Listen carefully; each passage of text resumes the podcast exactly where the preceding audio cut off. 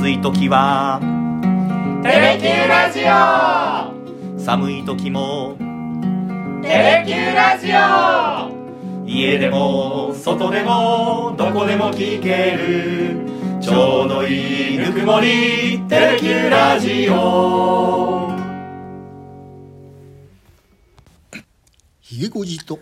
ゆうきのさだでダラダラ行かせて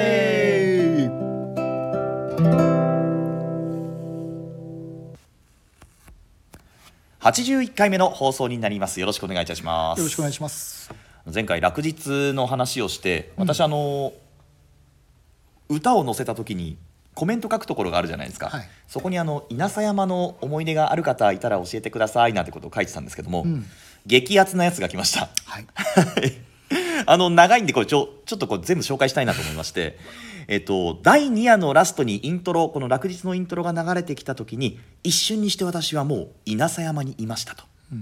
で夕日が沈んでコンサートが終盤になりこの曲が始まると今年も終わるんだと実感をし前日から並んだことやさまざまな思いがこみ上げてくるんですと。幸せになろうとリフレインをする間長崎についてさださんについて平和について自分の生き方について思いがあふれました1時間以上並んで乗ったシャトルバスから見た長崎の夜景の美しさは瞬時に思い浮かびます。1年ぶりに再会する貞友との交流も楽しいものでした。落日と稲佐山はセットですとうん。皆さんね良い思い出 思い出として残ってるんですね。ですね。けどもうね、あれうん結局20回目、はい。最後の夏長崎からが開かれたのがもう2006年あよだからもうかれこれ20年近く前、そうか最後としても。あでまあほほとんどお約束でこの落日が歌われてたのが、うん。大体2000年代の前半あたりはもうずっとやってたんで、はい。多分皆さんの記憶にあるのは多分20年前。後前の稲佐山の風景がやっぱ一夜にして一瞬にして蘇るっていうぐらいやっぱりね、強烈な記憶として残っているってことですよね。私まだ学生でしたね。20年前はね、うん。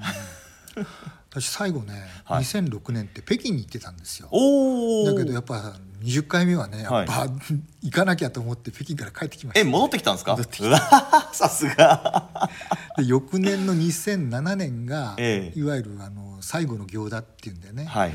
夏広島からっていうね、はい。8月9日に広島球場で開かれて、ええ。この時もねやっぱ北京から帰ってきました、それに合わせて夏休み取ってね、あもうそのためにうん。お休みを取られて、そう特にね2007年の8月っていうのはちょうど北京五輪まで1年余りということでいろんなね、プレ行事が開かれてたんですよ、はあはあ。北京で。えー忙しかったんじゃないですか？ぶっちぎって帰ってきました。さすがです。あれ前シュニエをやった時って確かひげごじさんが、えー北京にいらっしゃる時にあの日本人学校で、ねえ創設30周年記念式典に、はい。石川貴彦さんと2人で来ていただいて、えあえギター2本でね主任をやっていただいたあはい、そういうねお話をさせていただきましたけど、うん、あれ何年でしたっけ？あれがね2006年の11月ですね。あじゃあまさにその2006年2007年あたりでうん。こうさだ、さんのためにこう北京に戻ったりはい。えーあ北京から戻ったり、うん。えーさださんのためにあさださんを北京に招いたり、うん。ということで、まあ、こうお互いの交流が進んだ年でもあったということなんですね。そうですね、まあ、結構なんかこう長文の記事をはい、たくさんあの頃書いたなって記憶がありますけど、そうなんですね。うん。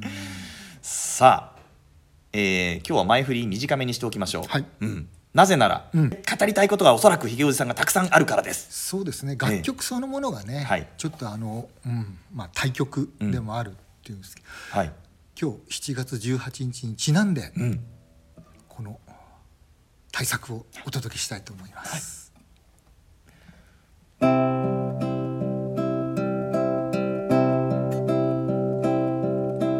突然の手紙には驚いたけど嬉しかった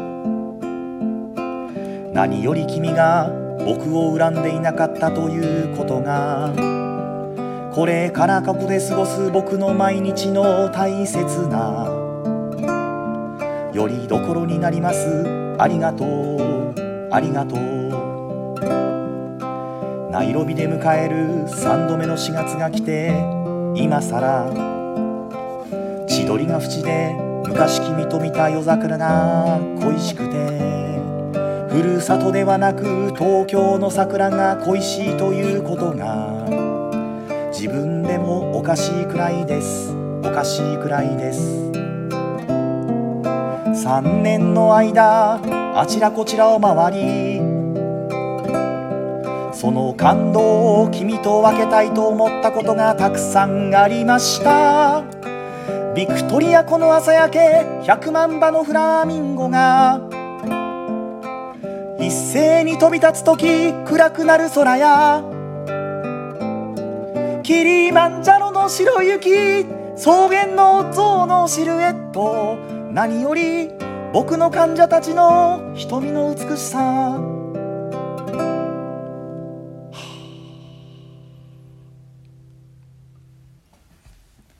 はいちょっとちょっと裏返りましたが、はい。今日はね、ええ。風に立つライオンはい。をお届けしたいと思いまうす、もうねさださんのファンだけにとどまらずね、ええ。まあ、さださんの代表曲はい。の一つと言えると思いますけれども、ん。1987年はい。にリリースされました「夢回帰戦」っていうね、えーまあ、ソロになって12枚目のええ。オリジナルアアルバムにはい。収録された一曲で、まあ、あのこの前ね「あのあいみての」っていうね、ええ。アルバムこれ日本をはい。全国回った、い、わゆる日本ツアーみたいなアルバムだとご紹介しましたけども、ええ。結構この「夢回帰戦」っていうのが、まあ、世界をね、うん。舞台にしたあー、まあ、楽曲集ということで、ええ。この最後にね収録されたケニアを舞台にした、はい。この「風に立つライオン」うん。ね、あまりにも有名なんで、はい。えーね。まああんまり解説はいらないかもしれないですけどなんで7月18日かっていう。あーそうですよそうですよ。ちょっとね飛んでしまいますけれども、はい。まあ、この楽曲がうん。やがてね小説になって、あー。えー出版されることになるんですけど、まあ、その経緯っていうのは後ほどまたね詳しくお話ししますけど、はい。その小説「風に立つライオン」が出版されたのが実はちょうど10年前、おー。2013年のはい。7月18日だったわけですね、ん。まさに待望の小説。まさにこれは映画化を前提としたええ。小説ということでね、はい。まあさだまさしファンに限らず、うん。この「風に立つライオン」を聞いて、うん。お医者さんになった人はい。海外に出てった人うん。にとってはやっぱりね待望の映画化はい。の一歩を踏み出す、ん。まあ出発点になったのはこの10年前の7月18日だったということで。えーまあ、私は大きな節目の記念日だと思ってるんですけどね。うん。もうでもあまりにもこれ有名な楽曲で、うん。でもストーリーもこう骨太な感じのワードが入ってるんだけど、うん。これあれですよね。かつての恋人と,、うん。えー、とケニアの方で頑張ってらっしゃってるお医者さんの物語っていうのが織り込まれてるんですよね。そうですね。だからもうまだね一番だけですけど楽曲としてね完全にもう物語が出来上がってるんですようね。ん。だからさださんももうこの出来上がった楽曲をね、はい。改めて小説にするのは難しいと思ってた。うん。だけど結局あの大沢たかおさんっていうね、あの日本を代表する俳優さんですけれども、ええ。この方が2004年にねうん。さん原作の映画「ゲイエ」はいで主演を務められてうん。さだ、さんと親交が生まれた後にねもうこの「風に立つライオン」に感動してねうん。さだ、さんってこの「風に立つライオン」をぜひ小説にしてくださいと。はい。でそれを映画にしてうん。自分が主演しますからということで、まあオファーを出したのが大沢たかおさんだったわけです。はあ。でそれが2008年ええ。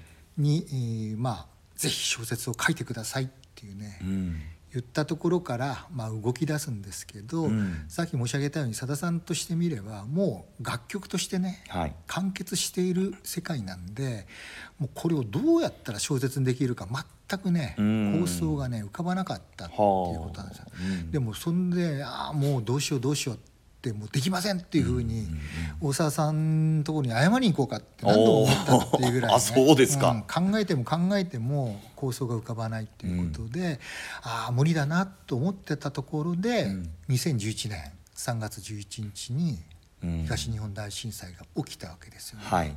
でそこからねさださんの構想が動き出して、うん。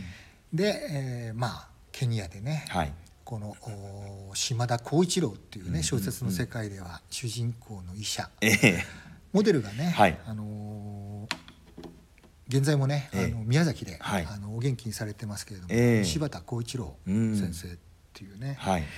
御年今年84歳ああそう。あそれぐらいになりますか、うん。あのもともとね、あのー宮崎県のはい。出身なんですけれども、えまあ、長崎大学のね、うん。医学部に進学されて、はい。その後、まああの長崎大学っていうのはね、うん。あのケニアにいわゆる熱帯医学研究所っていうのを持っててですね、はい。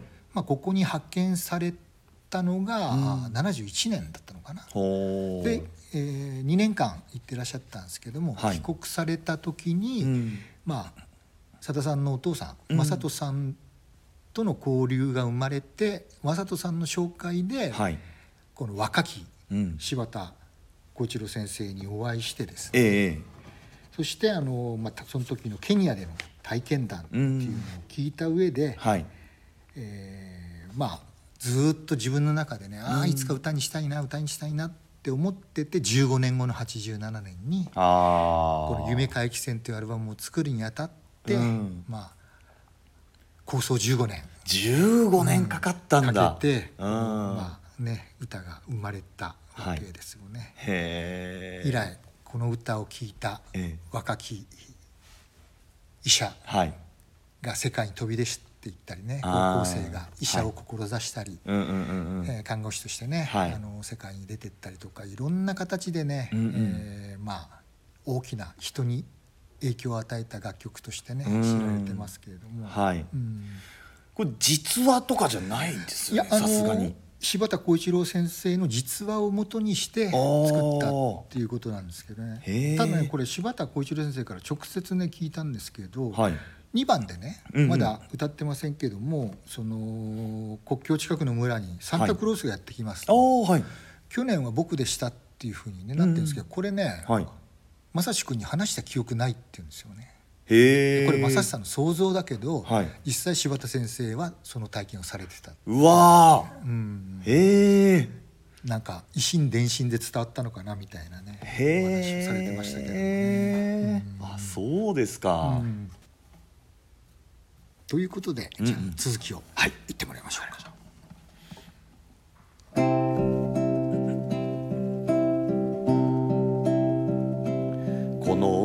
大な自然の中で病と向かい合えば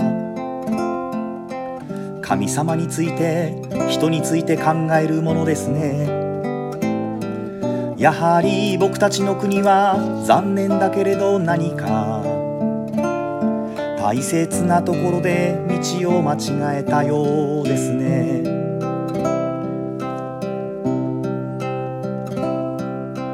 去年のクリスマスは国境近くの村で過ごしました。こんなところにもサンタクロースはやってきます。去年は僕でした。闇の中で弾ける彼らの祈りと激しいリズム。南十字星満天の星そして天の川。診療所に集まる人々は病気だけれど少なくとも心は僕より健康なのですよ。僕はやはり来てよかったと思っています。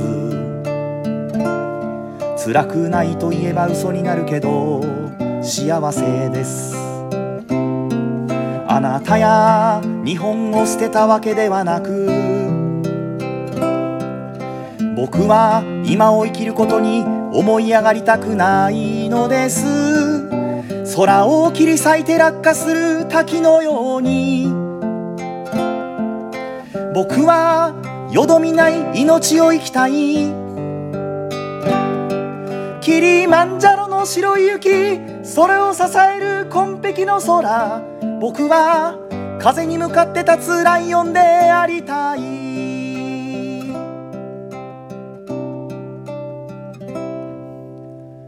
くれぐれも皆さんによろしく伝えてください。最後になりましたがあなたの幸せを心から遠くからいつも祈っています。おめでとう。さようなら。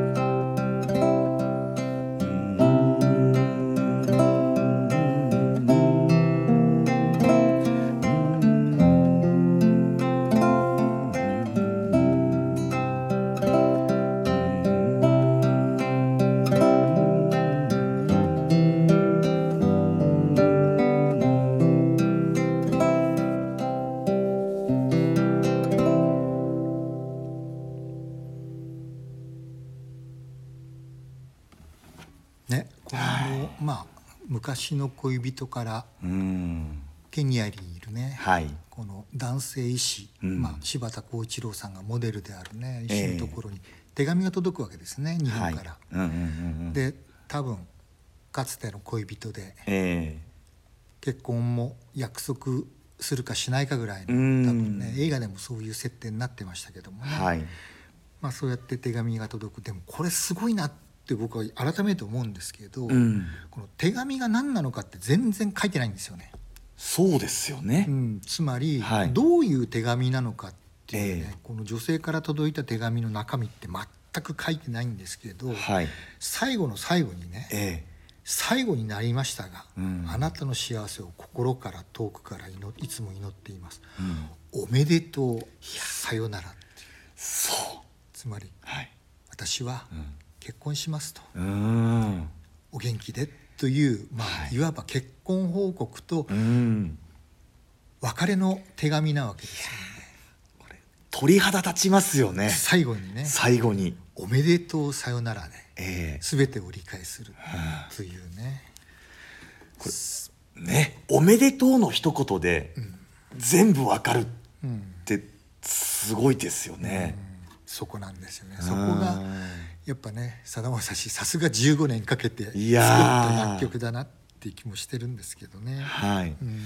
なんかこう今あまたの歌があれど、うん。おめでとうってこんなに後ろにこう意味を含ませた使い方をしてる歌ってないんじゃないかなって思うぐらい。うん。全部伏線ですよね、うん。突然の手紙には驚いたけど嬉しかった。はい。何より君が僕を恨んでいなかったということが、うん。つまりこの恋人をね日うん。本に置いて、はい。やっぱりぜひケニア行きたいっていうんでうん。多分彼女の、ね、賛成反対の意見も聞かずにね、うん。自分の意思でケニアに飛び立ったわけですよね。これきっと反対でしたよ、うん。だから結局まあ彼女よりもケニアを選んだわけですよね、はい。柴田浩一郎医師はですね。え ーで、えー結局、まあ、ええその女性の方ははい。待ちきれなくて、うん。結局別の男性とはい。結婚するっていう設定になるわけですけうどもね、ん。映画でもね、はい。あのー牧陽子さんでしたっけ、うん。演じる方、あのー舞台はね長崎県の五島列島のね、ええ。福島が舞台でしたけどもね、うん。結局まああーいわゆる小さな島のね、はい。お父さんの診療所をまあ、うん。継ぐっていうね、うん。設定で、えーまあ、大沢たかおさん演じる島田浩一郎とね、はい。別れるっていう設定になってましたけども。うん。でこの映画はね結局2013年の7月に出版されて、やっぱりすぐにね、うん。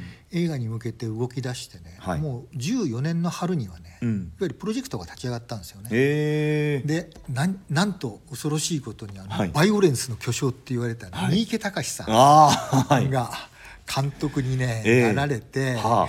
えあの三池隆がこの「風に立つライオン」をどう撮るんだって僕なんかやっぱりね、うん思いましたけどね。はい。でそのロケがあの、うん。まあ、長崎とかで始まった後、ええ。ケニアロケにはね実はさださんもね、うん。あの大沢さんと一緒にねあ行かれげ現地にちょっと行かれてるんですね、初めてはい。さださんもうん。この楽曲を作った時はね、はい。ケニア全く知らずに想像で書いてるわけですからね。行ってなかったんですね。そうそう柴田浩一郎先生のはい。話だけで書いてるわけです。よはあ。うん。で、うん。初めてええええ。2014年にケニアに行って、はい。えーまあ、ロケもね一部立ち会ったりして、うん。結局初めてはい。ケニアの風を身をもって体験して想像したっ通りの風が吹いていたっていうことをねおっしゃってますけど、ね、想像通りでよかったですね。だって行かずにこれ書いてるわけでしょ、そう。ビクトリア湖の朝焼け100万羽のフラミンゴが一斉に飛び立つ時に暗くなる空とか。まあ、ね？だからそれだけ正確にね、柴田はい浩一郎先生が、うんあの現地の様子とかをね、はい。あのお話ししてくださったんでしょうけどもね、ん。で2015年の3月にはい。映画がうん公開されたんですけども、ええ。実はこの時にね私あのこの三池隆さんとん。大沢たかおさんにインタビューしてるんですよ。もう直接聞かなきゃ気が済まないんだから。うん。もう。でたまたまねあの、はい。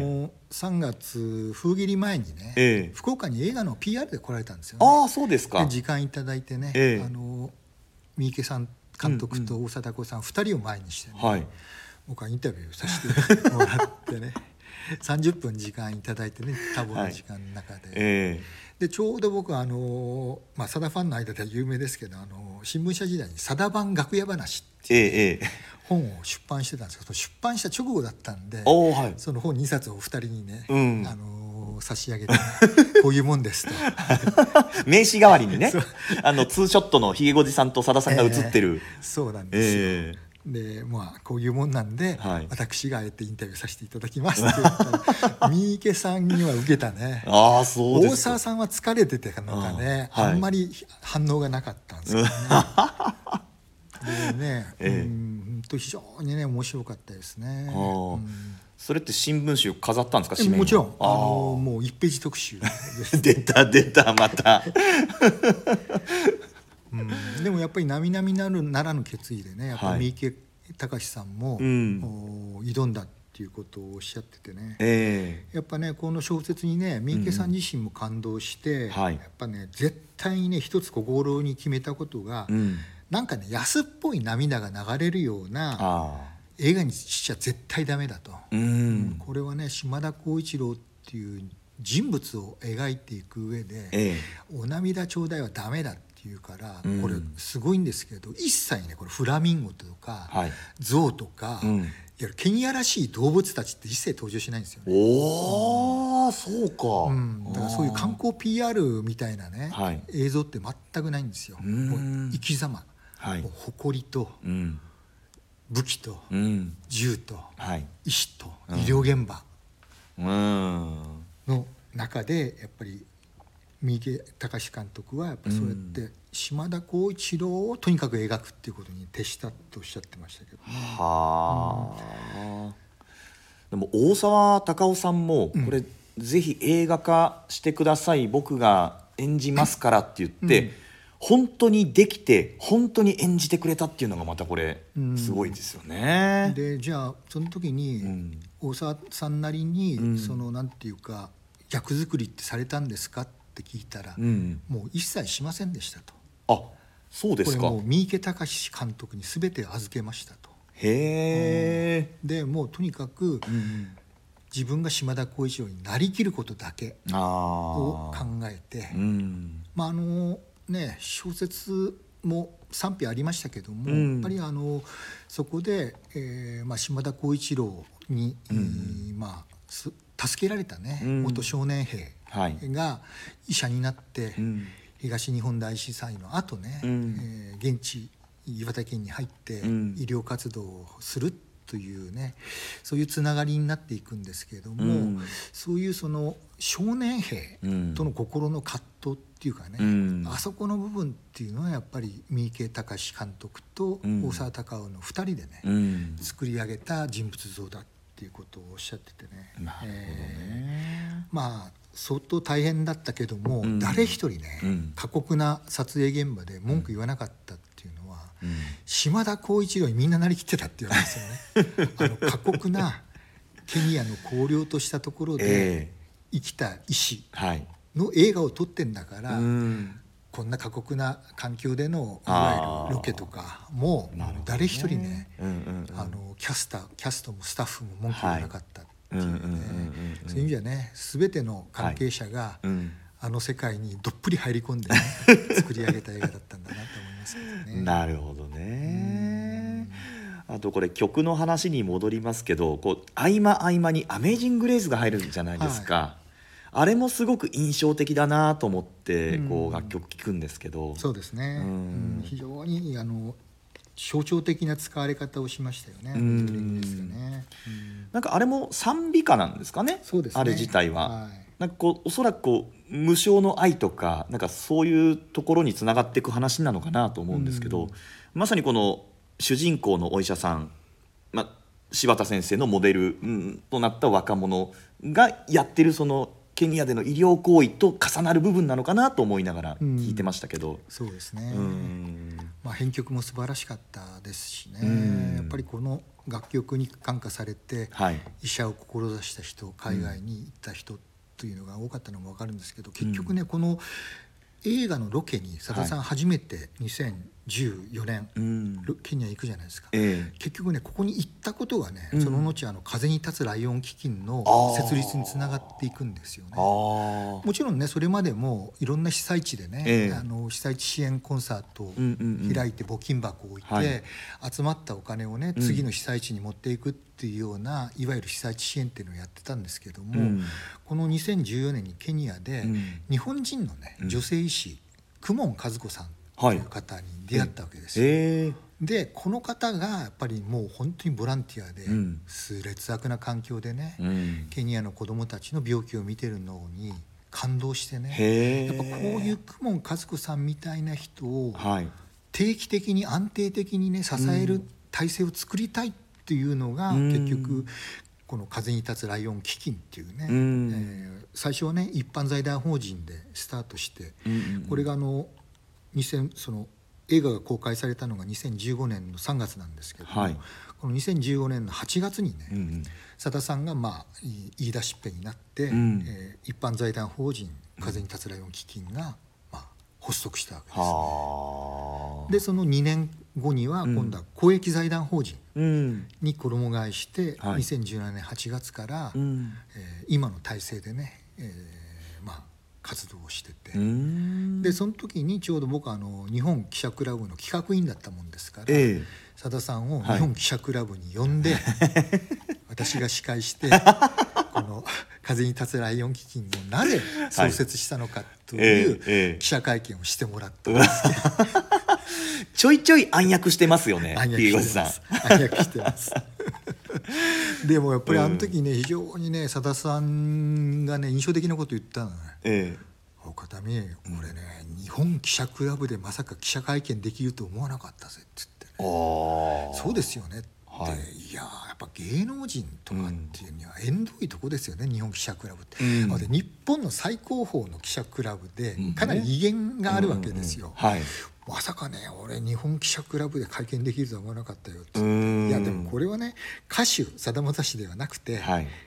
いわゆる公益財団法人風に立つライオン基金のうん。発起人としてね、あー。今日は記者会見していただきますんでっていうことでもう、はい。い、わゆる硬派な記者たちがねわーっと並んでね。いやそうですよね。うん、1時間半ぐらいでしたかね、うーん。えー質疑も結構ありましたけどうん。ね、えー。なんか生さだみたいな感じでやるわけにもいかんですいもんね。やいかんです、もう真面目な、ね。歌を歌うわけいかんし。ね、歌歌うわけにもいかないですしね。非常にねうん。真面目な記者会見で、へえやったのが2017年のうん。8月だったですね、はあ。もうだから6年前、ええええーでした。え これあの先ほどケニアのクモン先生の話出ましたけども、うん。